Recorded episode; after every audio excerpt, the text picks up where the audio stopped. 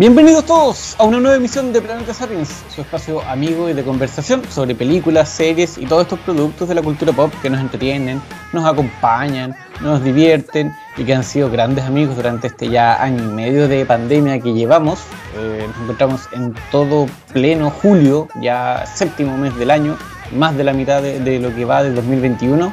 y no sé si estamos en un loop del 2020, no sé si estamos en la segunda parte, no sé si estamos, no sé, no sé en qué estamos, pero aquí estamos, aquí seguimos dando cara, dando pelea, emisión número 56 del Planeta Sapiens. Les saludo a Camilo Lenes Bravo, desde una aún liberada ciudad de Valdivia, aún en fase 2, espero que se olvidaron de nosotros. Y vamos a ver qué depara el futuro, espero no ser mufa para que no nos abucheen y nos punen en redes sociales. Eh, y junto a mí se encuentra como siempre don Pablo Maureira. Pablo, ¿qué tal?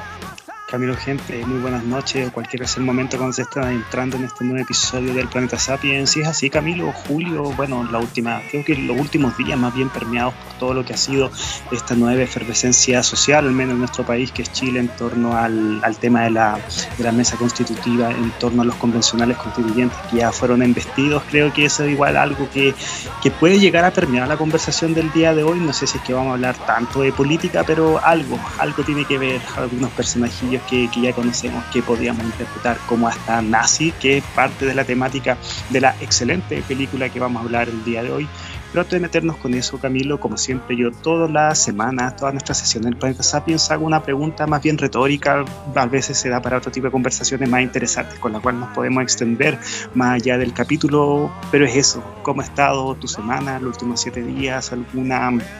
alguna idea en torno a las ficciones que estás viendo, puede ser, no sé, un entremés de lo que ha sido Loki, y te lo pregunto a ti, Camilo, porque yo creo que no he visto absolutamente nada en torno a las ficciones, salvo, bueno, no es tanto ficción, me refiero a los partidos de Chile de, Copa América, que bueno, se marca en este periodo de tiempo, pero en tu caso en particular, yo sé que tú eres alguien mucho más ávido, mucho más consumidor de esta clase de productos. Eh, Loki va a toda raja,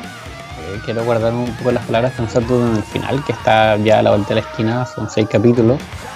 Y pero está bien, me gusta, me gusta harto. Yo creo que ya, a esta altura puedo decir que es lo que más me ha gustado de Marvel Studios en Disney Plus, sin duda. Me gusta las reflexiones que plantea, me gusta eh, la producción, se ve, se ve, literalmente se ve algo muy genial, muy bacán, muy, grande, eh, muy bonito en algunas escenas que, son muy cyberpunk, tal vez otras más surrealistas como lo dije en algún minuto, me recuerda bastante a lo que yo creía que iba a ser WandaVision realmente, como algo más, más acercado a lo onírico, si es que quieren, una mezcla entre onírico y, un poco, no, no sé si surreal, pero no terrenal al menos. Y eso entre medio que juegan con, ideas de los viajes temporales y más que con eso, en definitiva, jugar con, con el yo a lo largo del tiempo, lo que puedo llegar a ser, lo que nunca voy a poder llegar a ser, de lo que me puedo desmarcar o no. Eh, está interesante el ejercicio. Me gusta mucho la, propuesta o que propongan en general. Creo que, en ese sentido ha salido súper bien. Y además de eso, yo, si se trata de conversar de algo, eh, sería de, HBO Max. Eh, durante esta semana yo subí un video al, Instagram del Planeta Sapiens mostrándolo como algunas características. Estuve ahí jugando, son unos seis minutos de, de dar vueltas por aquí y por allá para que lo pudieran ver. Eh, es el juguete nuevo de Latinoamérica en, términos de streaming. Y lo que decía en el video era que básicamente no es un. es que sea nada tan nuevo. La interfaz no es una maravilla, es mejor que la de Amazon, no, es tan fluida como la de Netflix. Eh, pero la gracia, yo creo que es el contenido y, un contenido por el que pagáis poco. Suscribirse a HBO Max mensualmente te, te sale 3.500 y algo. Que si tú lo, lo compras entre tres personas, dos personas, se te hace una luca, poco más de una luca entre cada uno. Eh, entonces, no es caro para, para lo que tiene. No sé si es que tiene más grandes maravillas ni una cagazón de, cosas, pero tiene cosas de calidad, ¿cachai? De calidad HBO, pues, sin ir más lejos. De calidad HBO, calidad Warner, calidad DC, Cartoon Network. Esas son sus cuatro patas un poco de la mesa. Además de los HBO eh, o de los Max Originals, que son las series originales de la plataforma. Eh, eso, creo que, está bien. Un detalle súper súper interesante que, me gustó mucho, de una manera muy subjetiva, es que están disponibles los nuevos capítulos de Rick and Morty, que están en este minuto se está emitiendo en Estados Unidos, Y hay tres capítulos de la quinta temporada disponibles. Ahí, yo ya vi dos, voy a uno de estos días a ver el tercero. Eh, allí, imagino a medida que se, que se están estrenando en Estados Unidos, porque yo lo, como lo contraté ahora hace poco, hace un par de días, no, no sé si es que lo, lo, está disponible en HBO al tiro después de que se emite en Estados Unidos, al mismo tiempo, un par de horas después, un día después, dos días después. Pero está, están ahí los tres capítulos que se han estrenado hasta ahora. Eh, y la raja, la raja en ese sentido para mí fue como un, ok, como suma al tiro y suma harto. Eh, con respecto al funcionamiento, lo que les decía, división por, por contenidos, ¿cachai? Como por lo popular, por las cosas medias terror, las cosas medias sci-fi, las cosas HBO, las cosas eh, DC, las cosas de, no sé, de acuerdo a tal actor, las cosas de comedia, las cosas para niños, etcétera. En ese sentido no es ninguna novedad. Insisto, yo creo que va en el contenido y sobre todo en el valor. Ya el valor no es para nada caro según lo que uno podría imaginar que iba a ser HBO Max. Así que eso, eso, con eso he estado jugando. En realidad hoy en día uno se, se mete a jugar más como a ver qué hay en los streaming que, que a verlo. Y a propósito lo mismo, y con este cierro, tiene una característica, una modalidad que es la de buscar, así como uno busca, por ejemplo, lo más popular o, o cosas que te, que te interesaron y que te podrían gustar. Esta tiene uno de contenidos de la A a la Z que lo encontré genial, lo encontré como un zapping, básicamente a propósito de lo que conversamos hace un par de capítulos atrás, porque te tira toda la lista de películas que tiene, por ejemplo, tú vas a películas y ven de la A a la Z y te tira todo. Entonces tú vas viendo los afiches con, los nombres de las películas y ahí vais jugando y te metís qué quieres para ver de qué se trata y ahí vais, vamos viendo si es que, si que lo haces o no, pero me parece genial esa alternativa porque revive un poco la, idea del zapping, que como decíamos en la conversación en la que hablamos de eso, no recuerdo en qué capítulo fue realmente, pero ahí decíamos que la gracia era como sentarte a, no a pensar tanto. Como a ver con qué te encontrás y como darle espacio a la aleatoriedad. Y si bien en esto, en este caso no es exactamente eso, porque terminas eligiendo tú, eh, sí sí tiene como un poco de eso, ¿cachai? Cierto que, recupera ese, espíritu y me agrada por lo menos esa, esa característica del servicio streaming. Y si es que tienes HBO, y yo creo que debe ser uno de los de de los temas más importantes para esa plataforma, las series originales, darle una revisión ahí, ya sea a Sopranos, ya sea a Six Feet Under o a The Wire. Creo que esas son ahí los el top 3, al menos personal, en torno a lo que son esas grandísimas series. Y bueno, pese a que antes estaban en HBO Go, que siempre fue una plataforma a la cual el, siempre fue una plataforma que tuvo muy mala interfaz, que siempre andaba con problemas. Em, también algunas de ellas estaban en ese proscrito, creo yo, también pseudo sistema de streaming que es BTR On Demand, pero ahora que, que, HBO arribó con su, con su, producto estrella, yo creo que esas son tres de las imponderables y que, bueno, si es que el Tempa premia, yo creo que la gente debería, debería, darle, debería darle su oportunidad. Siempre he creído que Soprano es una serie que va muy de, de menos a más. No es que el comienzo sea paupérrimo ni nada, pero yo al menos cuando la vi, eh, me di cuenta de eso, que no plantea cosas tan ambiciosas al principio, pero desde, diría yo, desde los últimos dos episodios de la primera temporada hacia la segunda, con ese maravilloso inicio que tiene la, ya el segundo ciclo, eh, vuela muy alto y puta, eh, creo yo que es uno de esos de esas cosas que hay que ver. Si uno le gusta la televisión, si uno le gusta estos productos episódicos y también quiere ver, el, creo yo, el parteaguas entre una, un periodo de la televisión a otro un poquito más moderno, lo que actualmente nosotros conocemos como, como series hasta del streaming, creo que eso es algo que hay que revisar sí o sí. Y a propósito de streaming, pero el clásico en este caso, la, la madre de, de todo esto, eh, se encuentra en Netflix la película de la que nosotros vamos a hablar el día de hoy, El infiltrado del Ku Klux Klan, Black Klansman, una cinta del año 2017, 18, perdón, eh, dirigida por Spike Lee y protagonizada por John David Washington y Adam Driver, junto a Laura Harrier, Sophie Grace y bueno, una serie más de, actores que en realidad yo creo que, por nombre no, no creo que reconozcamos mucho. Eh, además de Adam Driver, que en ese minuto en que se estrena la película está en todo su apogeo por el retorno de, la saga de Star Wars y su rol de Kylo Ren. Eh, el infiltrado del Ku Klux Klan es una película que, en algún momento parece como extraña cuando tú la describes y creo que ese es su principal enganche. Yo hablando sobre racismo en una clase, en la clase de orientación con mi curso, eh, les pongo una foto de la película y les digo, ¿la han visto? No, ¿de qué se trata? Es él, apuntando al personaje de Ron Star Wars, eh, se infiltra en el Ku Klux Klan. Y la imagen evidente, la reacción evidente de todo el mundo es como, ¿pero cómo? ¿Cachai? Si el buen es afroamericano y el Ku Klux Klan es todo lo contrario a recibir a un afroamericano en su grupo. Sin embargo, eh, eso es lo que ocurre y de ahí en más la película te, engancha. Eh, siento en ese sentido que, desde su primicia inicial, esta idea de, de, un afroamericano que, logra hacer loco, hacer tonto a la gente del clan, eh, te logra como interesar, o no, no, sé si enganchar necesariamente, pero es como ya, ok, vamos, veamos qué sale. Eh, al, mismo tiempo que te va, te va entregando contenido, te va entregando obviamente contexto social e histórico y, en un tono bastante de humor. La película eh, eh, se califica de alguna manera o, se, se enmarca también como dentro de una especie de, de comedia dramática. Ya no es necesariamente puro sufrimiento, tiene momentos de, que son medios como, no quiero decir como burlescos, pero son cómicos, sí,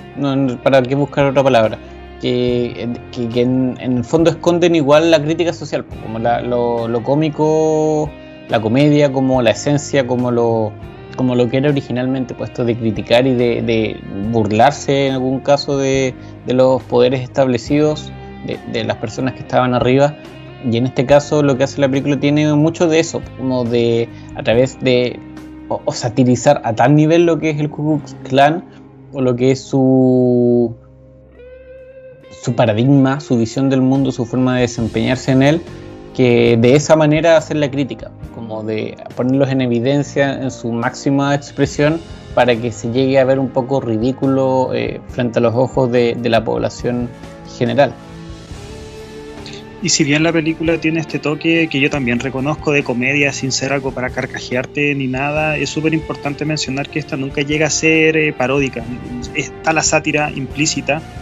Em, porque es, el tono que tiene en general gran parte del metraje que toma otro, toma otro color, toma otro tenor cuando nos damos cuenta que la historia, ya, el, el, tema de un policía negro, una policía afroamericano que trabaja de forma infiltrada, eh, introduciéndose en el Ku Klux Klan, claro, está el tema de que está todo mediado por, por conversación telefónica, eh, pero es una historia real. Y creo que ya la historia no es tan tampoco tan tan tan conocida y ese primer acercamiento al igual como fue con, con tus alumnos de, del colegio claro llama la atención llama poderosamente la atención pero para mí el contraste fue en darme cuenta que esto efectivamente sucedió o sea yo no he leído el libro de Ron Stallworth pero me imagino que si es que Spike Lee un director que ha basado gran parte de su filmografía en denunciar el, la, lucha racial en torno al, yugo al cual ha sido sometido su, cultura, me refiero a la, cultura negra, me imagino que, que se lo tomó de la forma más, pero más seria posible. Y eso es algo súper importante porque creo que la película funciona como denuncia aún con todos estos condimentos que tiene de, ser media graciosilla, de tener algunos momentos ligados a la, comedia, pero nunca abandonando que la historia en sí es un drama, o sea, el drama de lo que sufren las personas, porque pese a que la película está ambientada en los 70, si mal no recuerdo, esto también puede ser extensible a todos los días de hoy, pero para mí algo súper importante que nunca abandone ese, ese tono serio claro, decir que nunca abandona ese tono serio para estar premiado con el tema de, la, de, lo chistoso puede ser hasta un poquito contradictorio, pero creo que es algo súper presente y también es parte de la, de la identidad de la película y, y eso creo que está manifestado desde el primer minuto. Yo al principio tuve algún tipo de problema por ese prólogo que tiene la película en el cual hay un, podemos decir que un profesor, un doctor, un catedrático interpretado por Alec Baldwin hablando sobre el, el, peligro de que tiene, que tiene la población blanca al estar cerca de los negros con todo un discurso lleno de odio, lleno de lleno de mentiras también, em, y, que se intenta mostrar que ese es el pensamiento que tienen la gran mayoría de los, tanto norteamericanos creo que promedio, hasta también aquellos que se casan más con el, con el tema de la identidad, el tema del supremacismo. Pero ese, em, ese primer acercamiento a la película, ese primer, esa primera sección que tiene la sentía demasiado, pero demasiado comedia, pero sin tener un sustrato, o sea, vemos que el personaje como que carraspea, como que tose, y a mí de hecho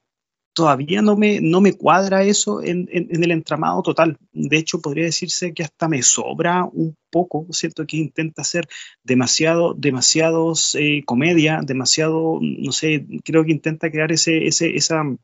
comunión lúdica entre película y espectador, pero a mí al menos no me, no me situó, no me situó porque claro, también es como algo que se siente hasta creo que un, es parte de la temática de la película,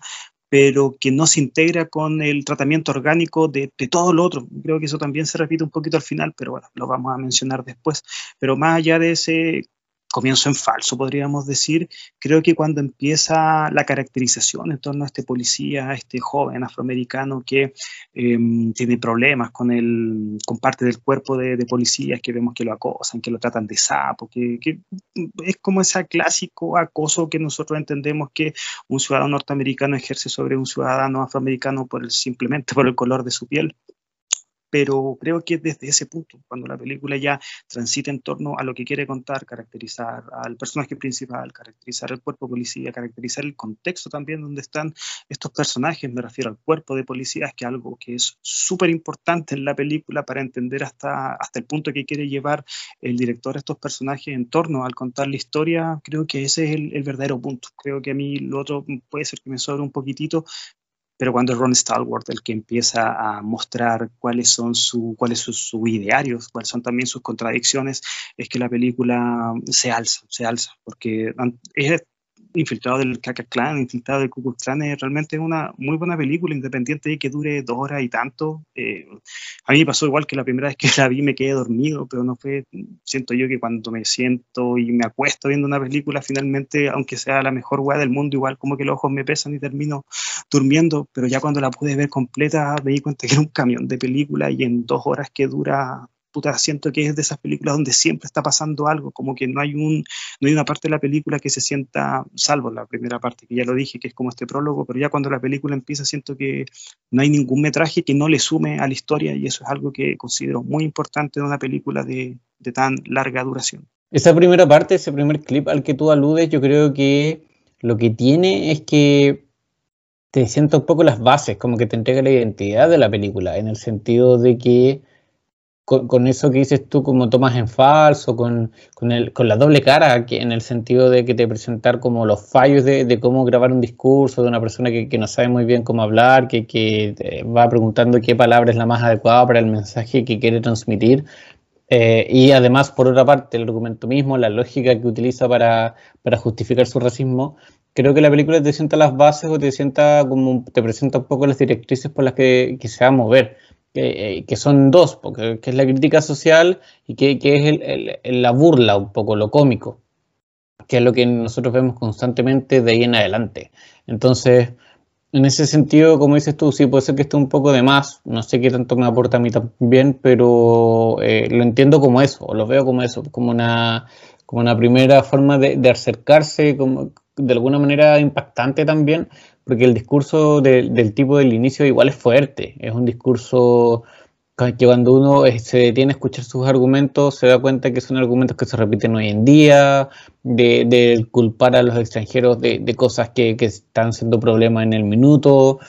eh, ocupando argumentos que nosotros, insisto, seguimos escuchando, entonces para uno es como, como que yo le saco partido o yo lo valoro desde esa perspectiva como que te, aporta por ese lado, que te, permite, te permite algo. Y, luego ya cuando nos metemos en la película,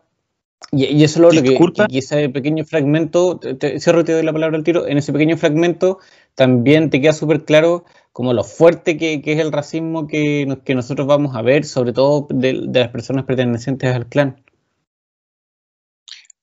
Y la, la, acotación que te iba a hacer, Camilo, es que no, si yo también como que, claro, el discurso de odio que, hace este personaje es súper fuerte, es súper fuerte en virtud de, las mentiras que dice, porque hay otra forma de, caracterizar aquello,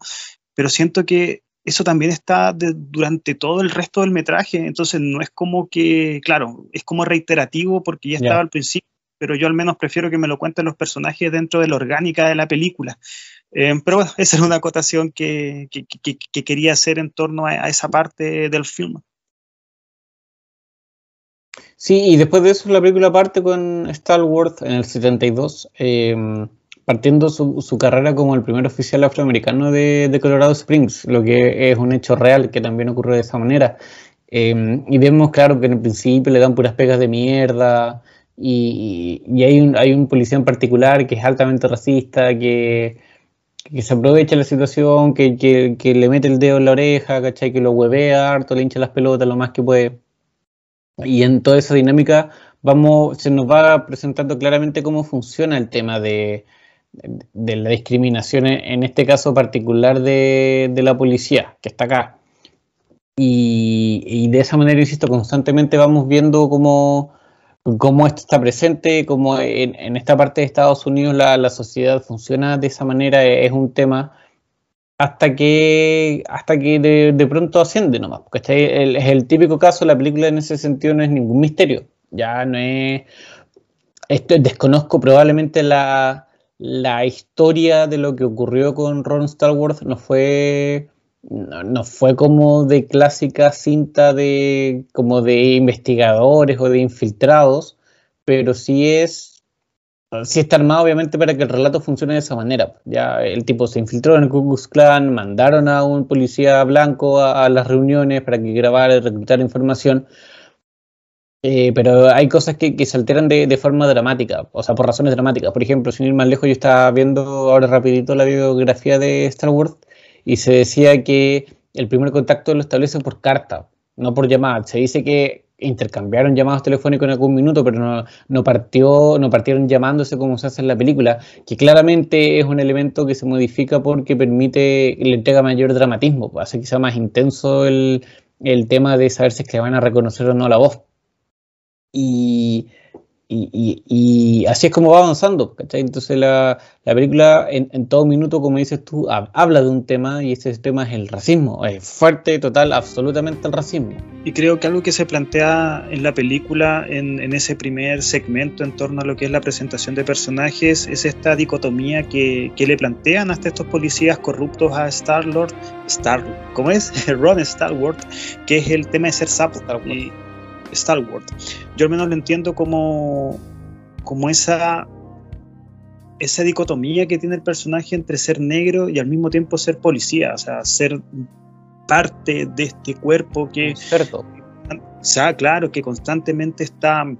está oprimiendo, que constantemente está menguando la, la, libertad del pueblo, pero para estar, para Ron, el, el conflicto es no es tal porque él intenta cambiar el, cambiar el sustrato, intenta cambiar la situación desde adentro, que es algo que él plantea durante las conversaciones que tiene con esta, con esta chica universitaria que posteriormente se transforma en su interés amoroso, amoroso con, con Patrice. Y a mí eso me, me gusta mucho porque siento que uno también lo pueda tomar en hartos niveles siento yo que eso, eso de la persona que está infiltrado, claro, infiltrado por el nombre de la película, infiltrado en el Ku Klux Klan, pero hasta nosotros también podemos entender que, que Ron también es una persona que no pertenece específicamente a ese lugar porque vemos cómo son los, los policías, que es algo que creo yo que permea en todas las culturas, o sea, los policías en todos lados son tratados como personas que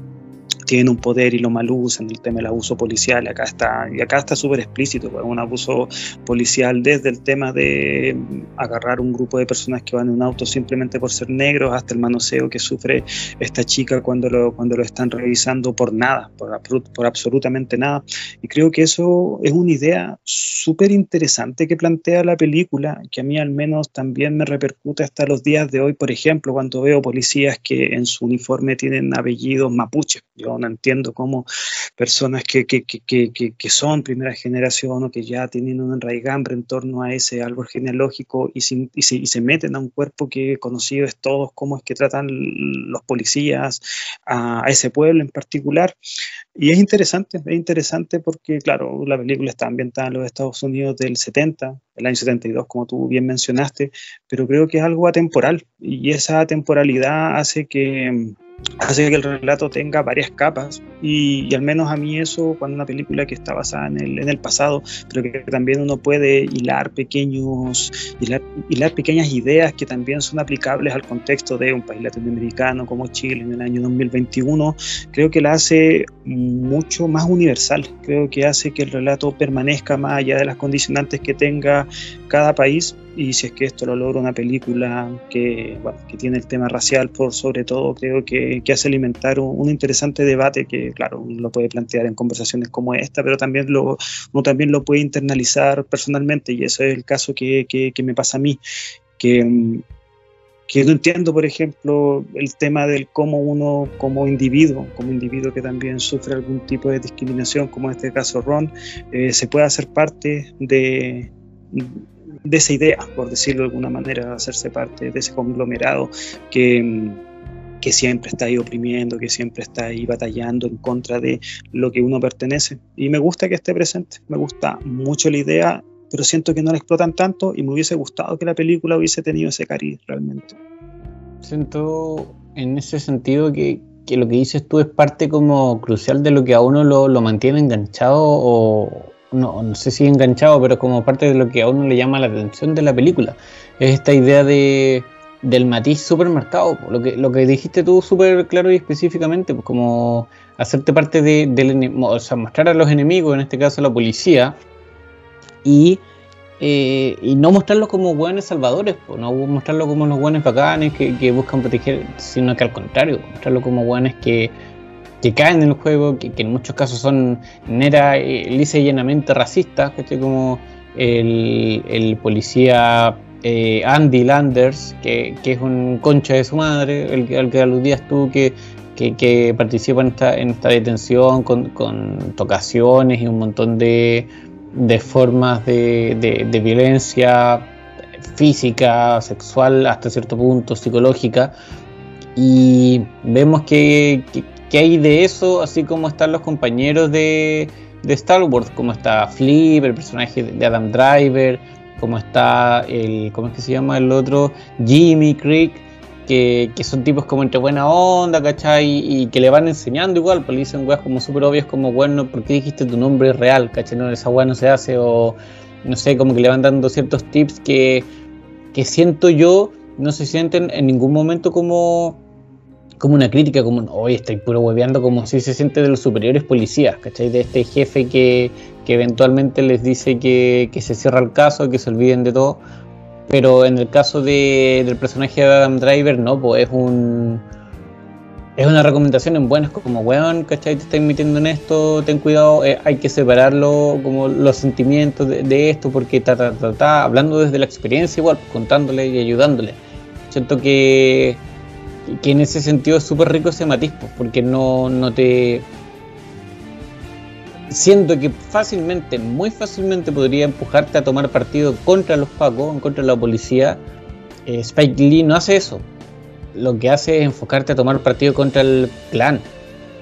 Eso sí, yo creo que es súper claro y súper evidente. La película en ese sentido no es para nada objetiva. no sé si hay películas objetivas, pero hay películas que que cuando abordan ciertas temáticas o ciertos, ciertos aspectos de la vida social que son bastante más polarizados, como que se, entre que se mantienen al medio o que no son tan, tan evidentes en, en su postura al respecto. Acá no, acá se hace súper claro que quien crea y quien dirige la película está súper en contra del Ku Klux Klan, por lo, que conversábamos al principio, este carácter medio irónico que tiene para, para, para destacar la, las características que definen este grupo. Sobre todo porque cuando uno escucha hablar a los personajes que pertenecen al Ku Klux Klan, uno se imagina así como una organización prácticamente profesional, con gente que está capacitada para llevar a cabo. político. Claramente, como algo mucho más de jerarquía y vemos que en esa escena, cuando Adam Driver, cuando el personaje de Flip Cinnamon lo están llevando a este lugar, puta, llega a un bar de mierda donde lo recibe un, claro, la persona que es líder, este personaje llamado Walter, que es como reposado, es poco carismático, de hecho, a mí me gusta, me gusta mucho ese detalle, que no es un tipo como de grande oratoria, de hecho hasta es como el más ingenuo, es cuando el, otro, el otro cabro que es un poquito mm. más más lanzado que este personaje Félix, que alguien que, es mucho más levantado en armas, está más pendiente del tema de que de que puede ser un infiltrado policial, son como,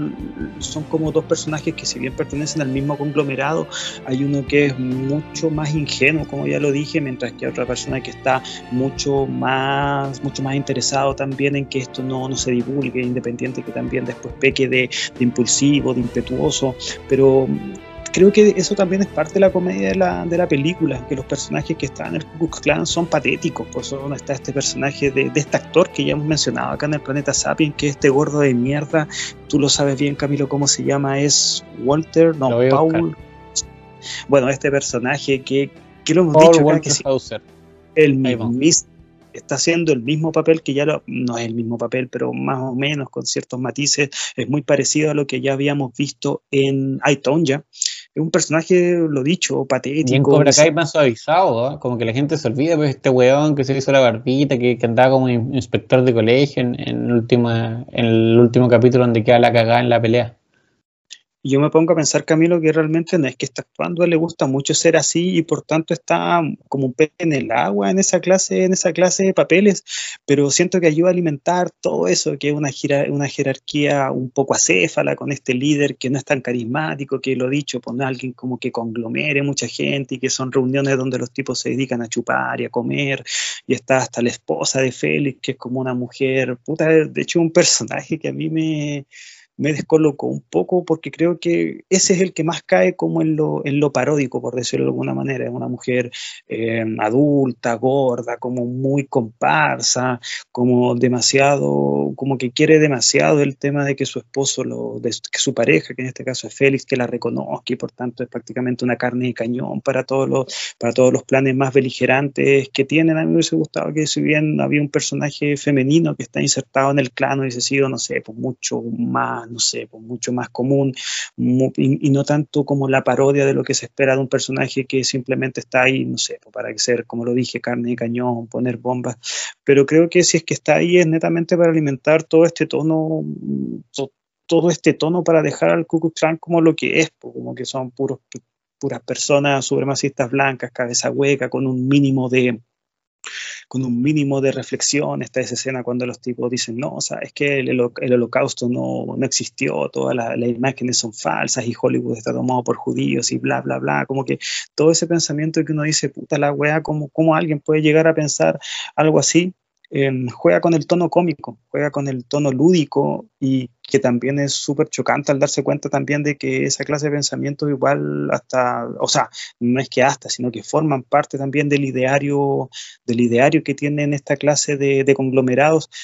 pero más allá de eso y las ciertas aprensiones que yo pueda tener con, con, esa parte de la presentación de la película, creo que para la orgánica de la misma todo lo que es el Ku Klux Klan funciona, todo lo que es este, esta organización de, de, basura blanca creo que, que, se integra muy bien a lo que se quiere, a lo que se quiere contar y ese detalle también de que ellos llamen también puerco a los policías, uno se da cuenta que al final, bueno, personas que están de un lado, personas que están en el otro, pese a que están en, en las antípodas del pensamiento, siempre van a tener algún punto en comunión. Sí, en ese sentido pensaba, yo esta película la vi hace un par de años pensando en, mostrarla en el colegio eh, y me gustó mucho, me la recomendaron y luego ya, ya la he mantenido y está relativamente cerca de, de, mi, de mis eh, consideraciones constantemente. Me recordó mucho al, al juicio de los Chicago 7 me debería decir que incluso si, si lo lleváramos a términos de, de, cómo funciona el cine comercial hoy en día, si tú me decís que estas dos películas transcurren en el, comillas, mismo universo, te lo creería totalmente, porque siento que, que se parecen mucho, se, se, ven muy similares. Eh, en el sentido de, de, la producción, en el sentido de la ambientación, en el sentido de cómo son. Ambas son películas súper políticas, como decía Pablo, tal vez no, hemos hablado hoy en este minuto de, de, partidos o de tendencias ideológicas, pero es una película sobre política, netamente, ¿cachai? Vemos aquí la oposición de, de dos formas de ver el mundo que son súper marcadas, o no sé si alcanza a ver una oposición, porque el bando un poco afroamericano no tiene, no tiene mucha cabida aquí.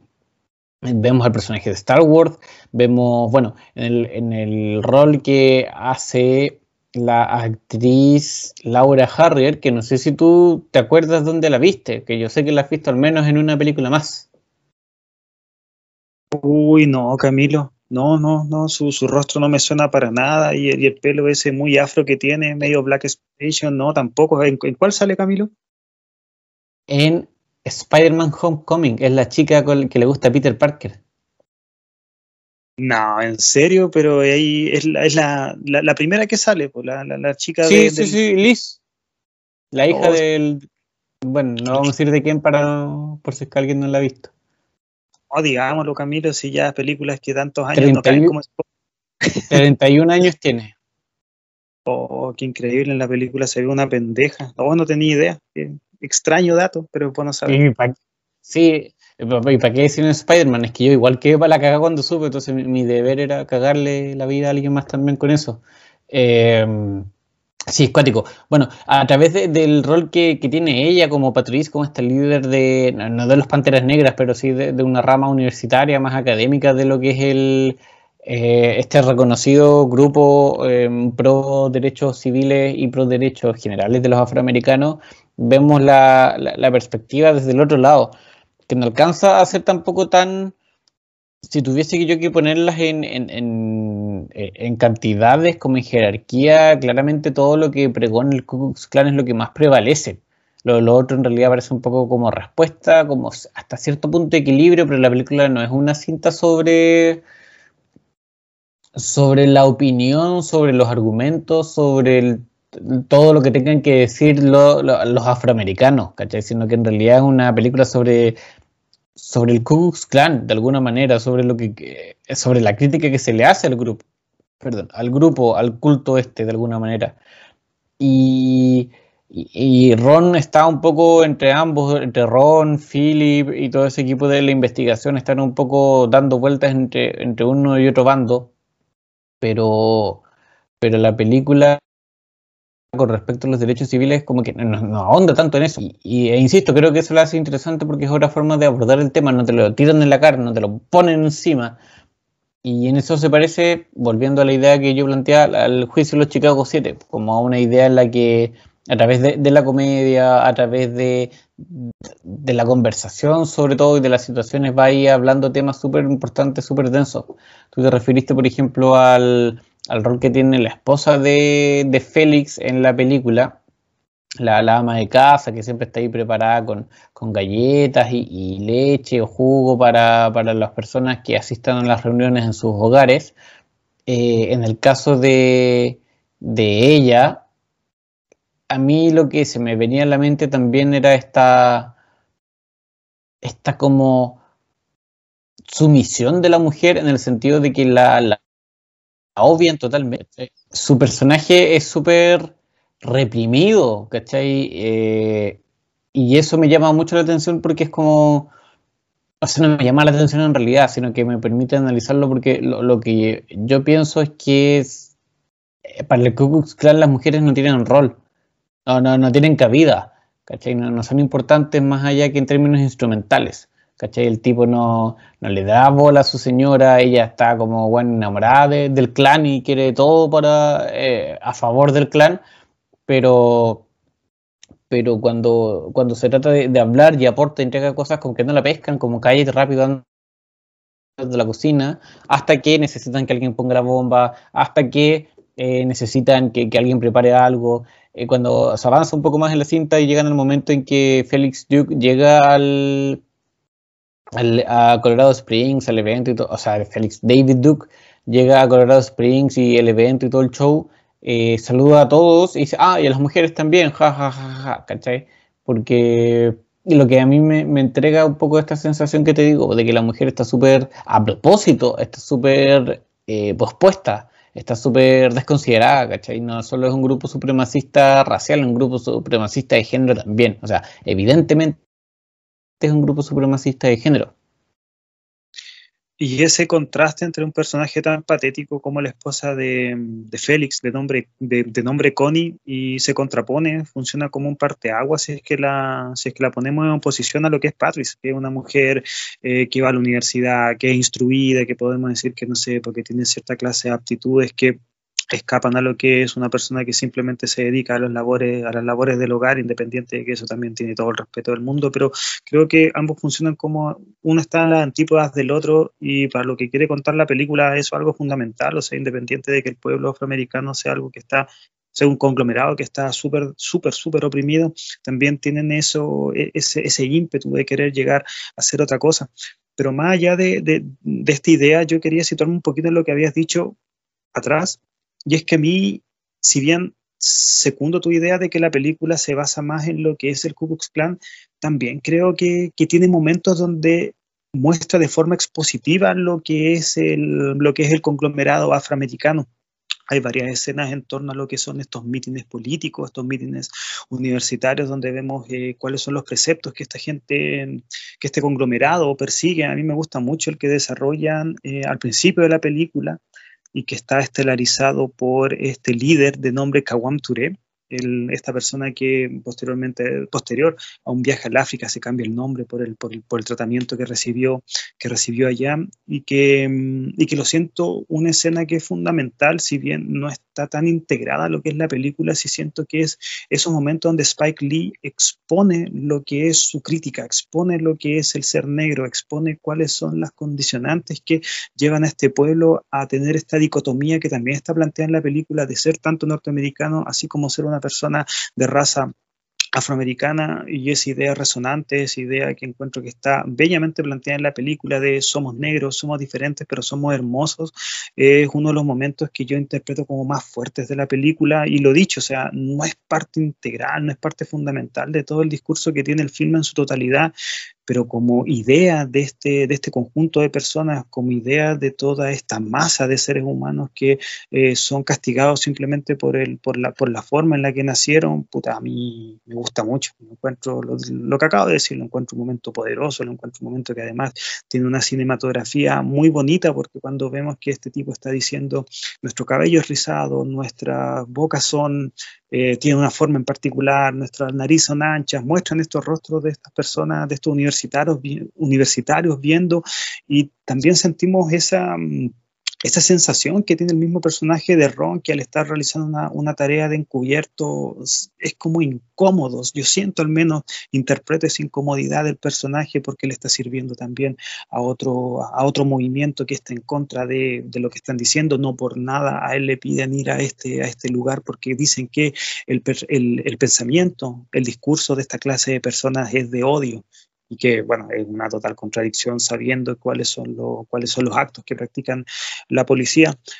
Pero lo que voy es que, si bien es tal cual como tú dices, que la película más que nada se centra en, el en torno a lo que hace el Ku Klux Klan, también creo que hay momentos para, también creo que hay momentos para reflexionar en torno a lo que significa significó en ese momento y que también ahora significa pertenecer a ese subconjunto, a, ese subconjunto que es una masa de personas, y por algo el tema de la, del tema racial en Estados Unidos es tan grande porque vemos que la población de raza negra es muy, muy, muy grande y otros los momentos también muy poderosos, pero este creo que... Em, es un poquito más torpe en, el cómo se te muestra, es esta, mm, es esta historia que cuenta este sabio anciano también de raza negra y que cuenta esa, esa historia terrible en torno a una persona a la cual un pueblo entero la linchó, le cortó las testículos, le cortó las manos. Y que creo que, claro, o sea, es súper interesante conocer esas historias que además son reales, que están apoyadas también con material de archivo real que es, o sea, uno ve esas imágenes y es horrible, es terrible, pero creo que cae un poquito en la propaganda, creo que cae un poquito en el panfleto más bien, creo que tiene una forma demasiado expositiva de ser contado y al estar vinculado también con el tema de, de que él dice que el pueblo reaccionó así porque había una película que contaba lo parecido y justamente el Ku Klux Klan en su, en su, ceremonia de investidura están viendo la misma película que es el nacimiento de una nación. Em, a mí esa parte, claro, me gusta conocer esas historias que personalmente no conocía, pero creo que el lenguaje cinematográfico que tiene la película para exponerlo es, es demasiado, lo dicho, es demasiado expositivo, es demasiado como obvio. Em, hasta de hecho tiene una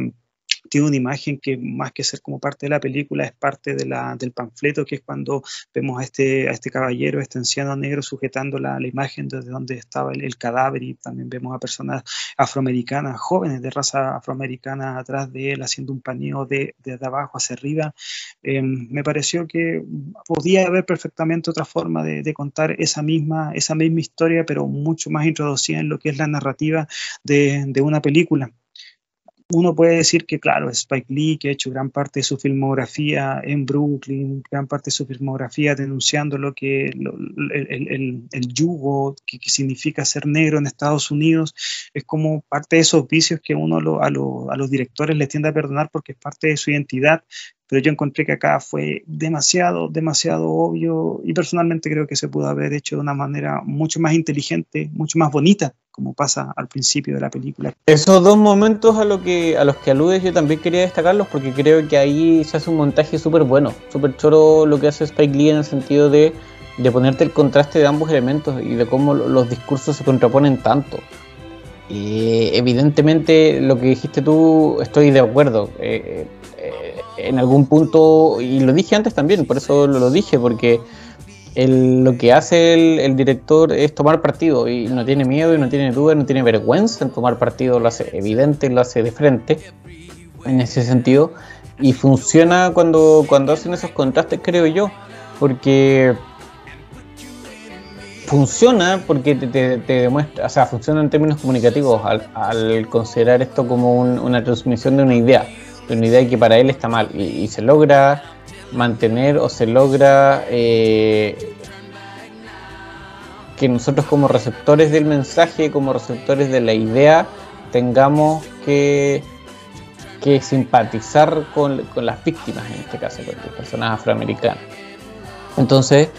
eh, ese recurso que se utiliza de contrastar ambos elementos eh, permite potenciar aún más ese mensaje, permite potenciar aún más la, idea de lo mal, del mal que están haciendo personas como las del Ku Klux Klan, y eso entre medio de que te van tirando ciertas como frases, como hacer Estados Unidos grande de nuevo, o como nosotros somos científicamente la, la raza más aria, más pura, ¿cachai? la mejor raza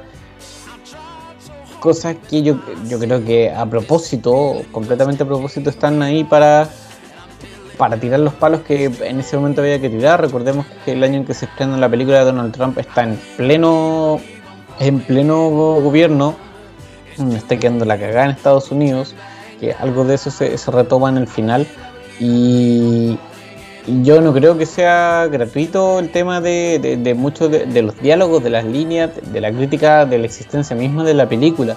Spike Lee lleva haciendo toda su vida, como decías tú, carreras eh, visibilizando todo lo que tiene que ver con la cultura afroamericana. Y que llegara esta en este minuto, yo creo que, que, claro, podría ser su siguiente película solamente, pero creo que el contexto en que estaba Estados Unidos cuando se graba y cuando se estrena hacen que que no, no sea cerroso, hacen que no sea porque sí, ¿cachai? Sobre todo esta particularmente que implica la participación del clan.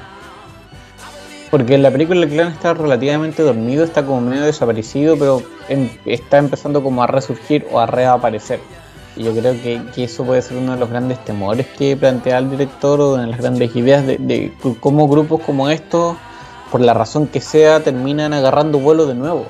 Como que de repente una chispa agarra y eso prende todo otra vez y queda la cagada. De, golpe, sopetón.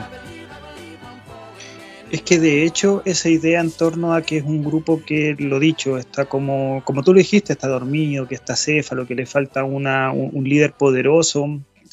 técnicamente está pasando por horas bajas, no por nada. Ellos tienen un anuncio en el diario, o sea, imagínate, imagínate lo mal que están, que están recibiendo cualquier tipo de persona que puede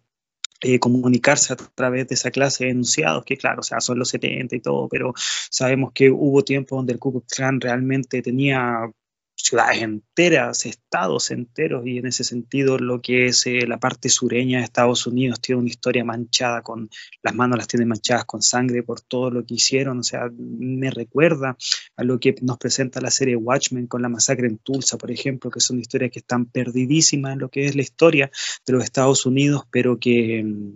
pero que se muestre de forma palpable cuáles, fue las, cuáles fueron los alcances, cuáles fueron las consecuencias de esta idea enferma en torno al supremacismo de una, de una raza por sobre otra.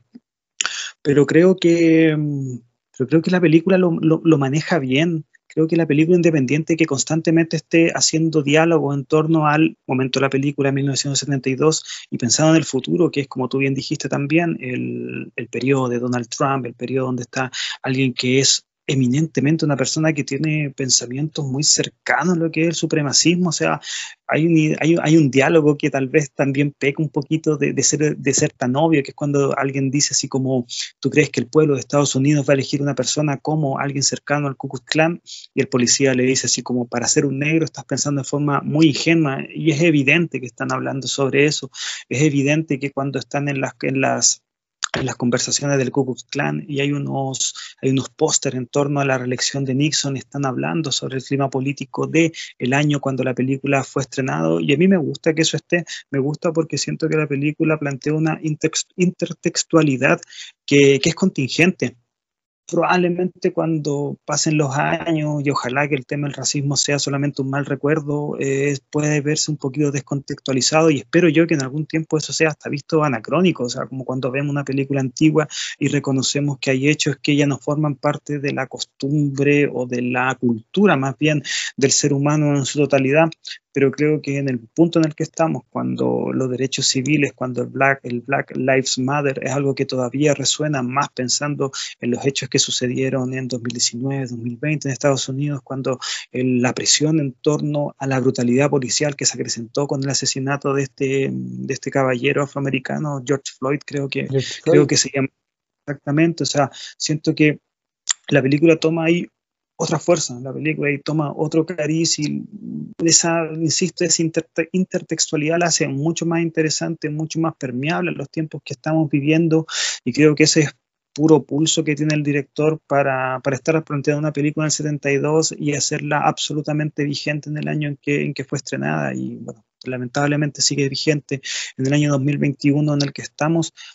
pero a mí me gusta. Siempre cuando veo una película me pongo a leer reseñas y hay gente que, claro, que no, que no le gusta que la, que la referencia sea tan obvia, como prácticamente le faltó poner en esa escena eh, la, la, la, la, cara de, de, Donald Trump para hacerla eh, un poquito más obvia, pero yo creo que ya solamente con mostrarlo, solamente ya con hacer ese clase, esa clase de paralelos para cualquier persona que tenga, no sé, pues, más de 15 años y que viva en el planeta Tierra, va a saber interpretar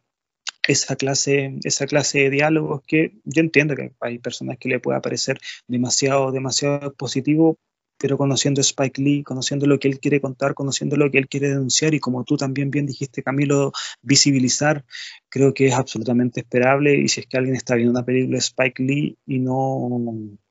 y no reconoce aquello o no le gusta reconocer lo que está viendo, puta, es problema suyo porque sabemos que el director tiene esa clase de señas de identidad y a mí me parece que, realmente me parece que está bien, me gusta que el cine de denuncia también lo también se plantee de la forma más lúdica posible y creo que mm, Infiltrado en el Kaka Clan, Black Clansman es una excelente muestra de ello. Em, quiero abordar otro, del, o sea, no, sé si uno de los temas, pero algo que, que, a mí se me hizo presente la primera vez que la vi, que es la participación de Adam Driver. Yo el personaje lo conocí por Kylo Ren, mm, siendo súper sincero, y, me lo encuentro de frente, no es como ya, ok, es el personaje, el tipo como medio feo, medio raro, por, por la forma de su cara, uno decía. Eh, y este el minuto en que yo veo Black Clansman, solo lo había visto en, en Star Wars Y, aquí lo veo por primera vez en un rol fuera de Star Wars y me gustó mucho, me gustó muchísimo su, interpretación. Creo que el tipo tiene una, una habilidad súper buena para, para, transmitir ciertas ideas y que en este caso es súper serena. Es un, es un weón como ya que hizo una voz muy particular y como que su caja torácica lo, hace, le hace hablar de una forma muy particular, pero siento que, que lo, hace, lo que hace y su rol del... No del gay encubierto, porque no es eso, pero como de esta persona que que es judía, pero que es judía media, no sé si culposa es la palabra, pero, pero más como tipo eh, no aceptada, no autoaceptada, ¿cachai? Como medio entre duditativo y avergonzado de sí mismo. Creo que, que lo que hace es interesante en ese sentido porque lo vemos, vemos al actor actuando, ¿cachai? Haciendo que su personaje tenga que actuar. Siempre me llamó la atención cómo lo hacen los actores para, para pensar en eso, para si es que se dan esa vuelta larga o no. Independiente de eso, creo que lo que hace Adam Driver funciona, funciona bastante, funciona bien y a mí me demuestra su, calidad actoral. Tiempo después lo vi en Historia de un matrimonio, otra película donde, bueno, hace un papelón también, eh, siendo un personaje súper diferente en ese caso con el que tiene acá, con el que tiene en Star Wars lo que había visto en, El despertar de la fuerza a mí me había gustado mucho. Sentía, si, tú me preguntáis a mí, que Kylo Ren, el de esa película al menos, es el Anakin que nosotros no tuvimos, ¿cachai? A ver, si me hubiese preguntado, yo creo que, que, por ahí deberían haber ido los tiros para, para hacer la versión joven de Darth Vader. Pero, o y en realidad en el caso de esta película eso se, se comprueba por, por, la habilidad del actor. Siento que el tipo es súper histriónico, siento que el tipo logra transmitir cosas, a pesar de tener constantemente su cara casi como muy, muy seria. Eh, lo que hace Adam Driver en esta película para mí es súper bueno, súper genial. Me gusta mucho su, su participación en ella. Y es tremendo, o sea, claro, probablemente la, última trilogía de Star Wars esté siempre en el ojo crítico de las personas, que, a muchas personas realmente no, los logró cautivar, pero sin duda creo que para, muchos, y me incluyo, eh, lo que es Kylo Ren, Ben Solo, eh, es mucho de lo, de lo bueno que tienen, de, que tienen esas tres películas, y Adam Driver como, como actor, yo yo siento que es como de estos descubrimientos, independiente que el tipo venía haciendo ya películas de antes y todo, siento yo que, que es un actor que está como en formación, yo no sé qué edad tendrá él, pero, pero película que se ve, siento que está, siento que está mejor. Lo que hace él en Historia de un matrimonio es tremendo. O sea, yo lo, reconozco, yo la 37 años, puta, como que se ajusta y yo pensé que era un poquito más viejo, pero yo lo siento como alguien que se está curtiendo en, los grandes mm. blockbusters y, yo al menos lo que lo he visto en ninguno, en ninguno hace agua. Eh, tú lo nombraste, historia de un matrimonio, el tipo se pega camión de camión de interpretación, tiene momentos que van desde el absoluto patetismo hasta momentos súper intensos y, esa última escena que él tiene cuando está leyendo la carta al final de esa película, yo lo digo, yo me largué a llorar porque lo encontré un, una interpretación tan fuerte, tan sentida y que además era como la guinda de la torta a todo lo que se había visto en esa maravillosa película porque a mí la verdad me, me, gustó mucho, realmente me gustó Historia de un matrimonio y... Es como la, la, escena del asistente social, oh, concha su madre, entre qué risa, qué estrés, qué... Puta la escena buena, weón. Es tremenda, es tremenda y, ese intercambio de diálogo intenso que tiene con Johansson cuando se están diciendo las cosas a la cara que acaba con el tipo llorando, puta, no, es, es tremendo, sí probablemente cuando uno lo vio por primera vez en el, en el, despertar de la fuerza, uno supo interpretar a ese personaje que era como este hijo de padres separados, que es como este cabro que vivió solo y que se tuvo también que hacer solo y que estaba con tanto resentimiento y que era como un cabro chico pero frustrado y que agarraba espadazos cualquier weá y que mucha gente no le gustó, pero que a mí me encantó porque me hacía sentido con lo que era este cabro que eh, su padre era ben, su padre era Han Solo, su madre era la princesa Leia, su tío era Luke Skywalker, entonces toda esa presión de más que formaba un cabro así, pues, a todas luces no, no, no, podía salir un héroe, sino que tenía que salir con una persona con matices mucho más ligados a lo que es la oscuridad. Eh, y creo que Adam Driver eh, lo, lo, lo, lo, plantea de forma magistral, lo plantea de forma magistral, o sea, uno puede tener todas las aprensiones con esa clase de películas. Nosotros, de hecho, tenemos un capítulo que, de hecho, es nuestro primer capítulo, si mal no recuerdo, en torno a lo que es la, la nueva trilogía de Star Wars. Y creo que ahí lo dijimos, lo dijimos, o sea, Adam Driver es, es, lo mejor que tiene, lo que tienen esas películas, pero el actor en sí siento yo que, que todavía falta por ver lo, que, lo más grande que está por ofrecernos. Tú lo dijiste en un momento, lo habías visto bueno, en Clansman, lo viste en Historia de un matrimonio, lo viste en la trilogía de Star Wars y también está en Silence de Martin Scorsese. Y ahí también hace un muy buen papel. Así ¿Verdad, weón? Lo había olvidado por completo. Tenéis toda la razón, weón. Hoy la película buena y de nuevo el weón, otro papelón con Andrew Garfield al lado. Es mucho más eh, secundario lo que hace ahí, eh, pero su participación, bueno, siete, nada que decirle. Tú lo dijiste, el tipo tiene una caja torácica de la cual saca una voz, pero que es absolutamente sacada desde el estómago y, es brutal. O sea, el tipo como que tiene esta voz lúgubre, solemne, lo dije, tiene esta voz que, que, logra captar a todos y es como algo envolvente. Eh, estamos teniendo una, conversación prácticamente aquí con Camilo mostrando ciertas señas homoeróticas por Adam Driver, pero no es más que admiración por él, si el tipo realmente actúa bien. Yo estoy en contra de la gente que lo encuentra feo, si igual tiene, tiene, tiene como algo el tipo, todo, no, no sé, es como me recuerda. le queda uno, pues bueno. Exactamente, de hecho me acuerdo mucho de esta escena cuando sale 14 desnudo en The Last Jedi, si es que mal no me equivoco, que es un momento que Ryan Johnson yo creo que se lo, se lo sacó de las pelotas, pero puta le quedó bien. que tiene buena esa película es esa escena que lo, creo que logra conectar a dos personajes y Leon Driver está bien, sí, es un grande, sí, yo insisto, todavía falta ver la más grande interpretación que tiene ese actor todavía por ofrecer. Así es, creo que la pega que hace en este caso es, genial. Uno, uno llegaba un poco en, en, esa fecha, yo al menos el desconocimiento, llegaba en esa fecha pensando o, viéndolo a él como, como el tipo de la película de Star Wars y en realidad es, un secundario. El, secundario más importante, si es que quieren, o el coprotagonista, pero en la película no es de él, no es, no él es el centro del tema. Eh, y aún así va, anda súper bien, a diferencia de Historia de un matrimonio donde, donde es mucho más protagonista Silence, que decías tú de Scorsese con Andrew Garfield, eh, su participación igual es súper secundaria, al menos en la segunda parte de la película, en la parte segunda casi final. Y, donde, donde está, anda bien. Todavía no, he visto su charla TED sobre su, su pasado como marín, que en, algún momento, como miembro de la Marina, como di, en algún momento estuvo bastante de moda y la gente hablaba de él, sobre todo cuando, cuando se estrenaron las películas. Tal vez después de esta conversación me dé un tiempito para, para hacerlo. Paulo, palabras finales, ideas, conceptos que te vayan quedando con, respecto al infiltrado del Ku Klux Klan. Que es un camión de películas, que no sean como yo, que cuando la vean por primera vez se queden dormidos, porque no, yo, yo, yo obré de mala manera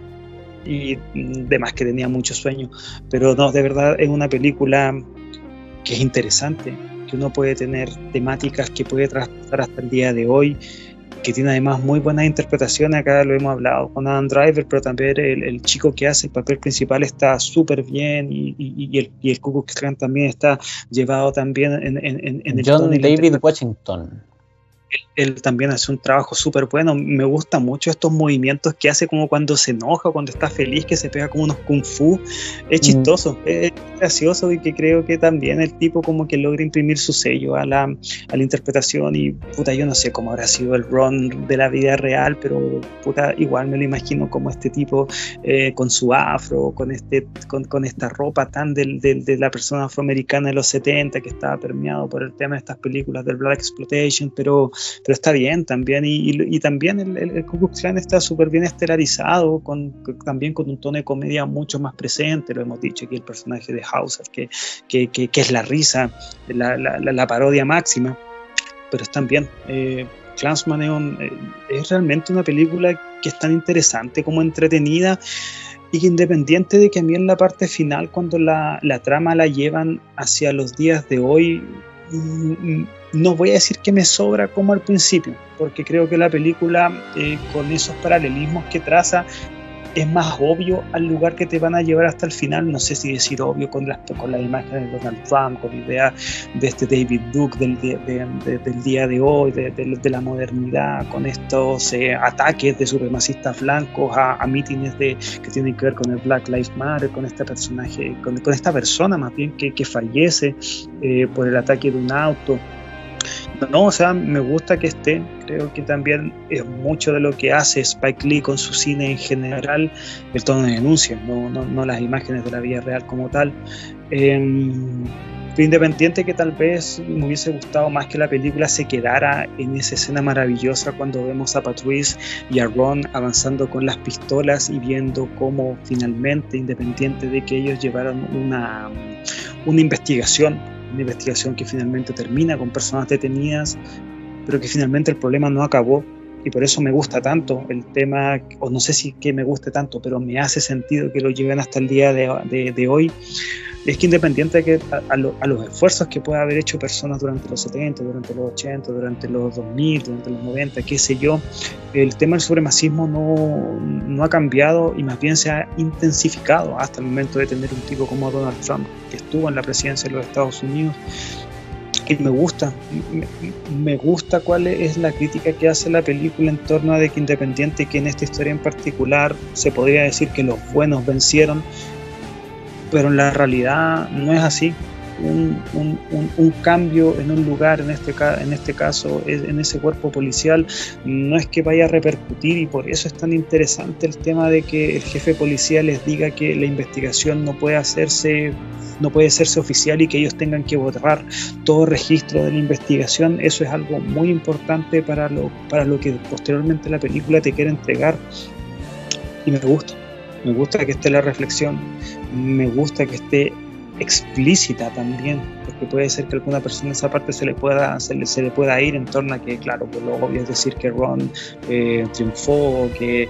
Flip Zimmerman también logró su cometido en torno a esta dualidad de ser un judío que se tiene que enfrentar a, a personas que em, prácticamente le están le quieren cortar el pene por tenerlo circuncidado eh, pero no algo relevante, o sea, no es algo relevante al concepto país, no porque cambie algo en un lugar pequeño, eso va a tener una consecuencia real en todo lo que es el, ese, tremendo, ese, ese, ese, tremendo lugar espacial como es Estados Unidos. Eh, y la película te lo deja ahí, te lo deja ahí como algo que está presente, como algo que también está presente hasta los días actuales y para mí un colofón es la guinda al final, son los novios encima de la película.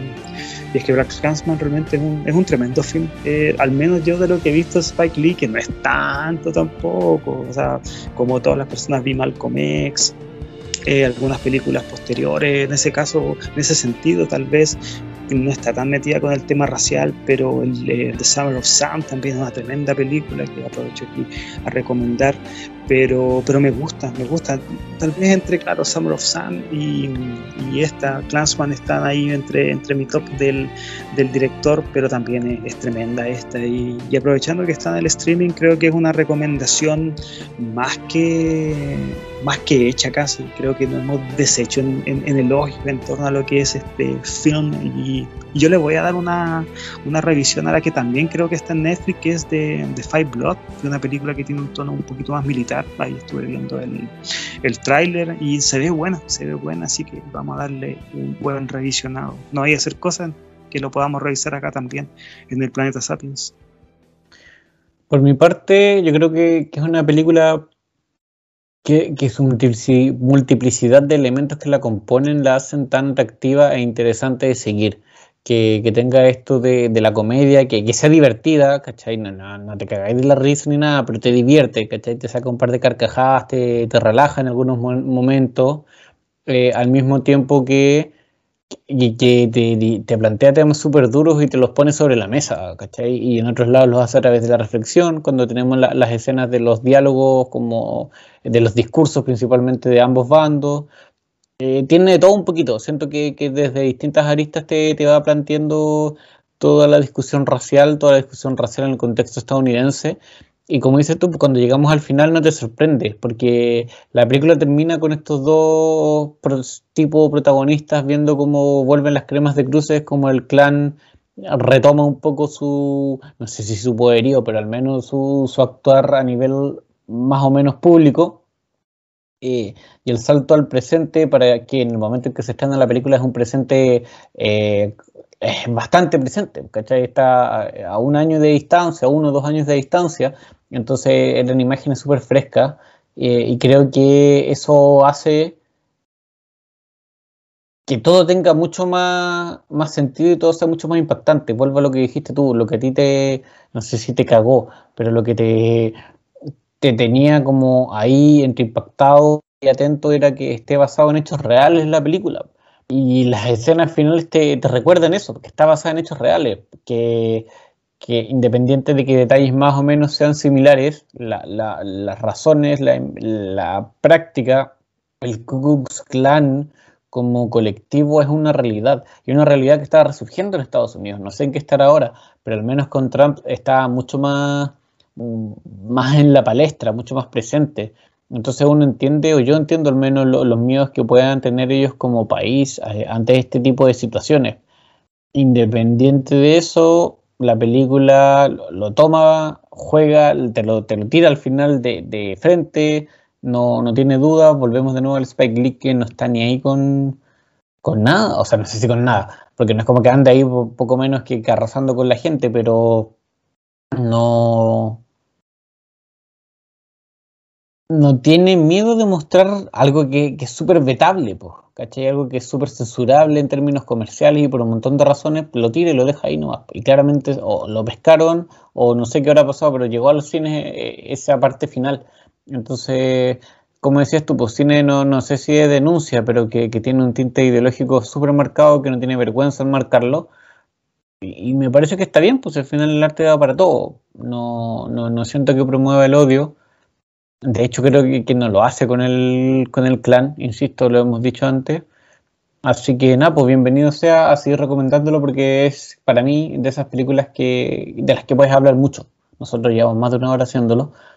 Eh, y esa es garantía de, calidad eh, siempre, creo yo. Oye Camilo, y algo que no mencioné, pero que de verdad me dejó absolutamente enamorado de, un elemento propiamente tal de la película, es esa tonada que ponen cuando, el, cuando Ron está llevando sus investigaciones, que es esta guitarra tan, suavecita y que tiene además una armonización, pero preciosa. Em, no, yo si es que no han visto la película, puta, probablemente no hay nadie que llegue a este punto de la conversación si es que no la haya visto, pero van a saber al momento que, que, que, estoy mencionando, van a saber identificar la tonada de la que estoy hablando, que para mí es como parte de la identidad de la película. Eh, a mí realmente es algo que desde que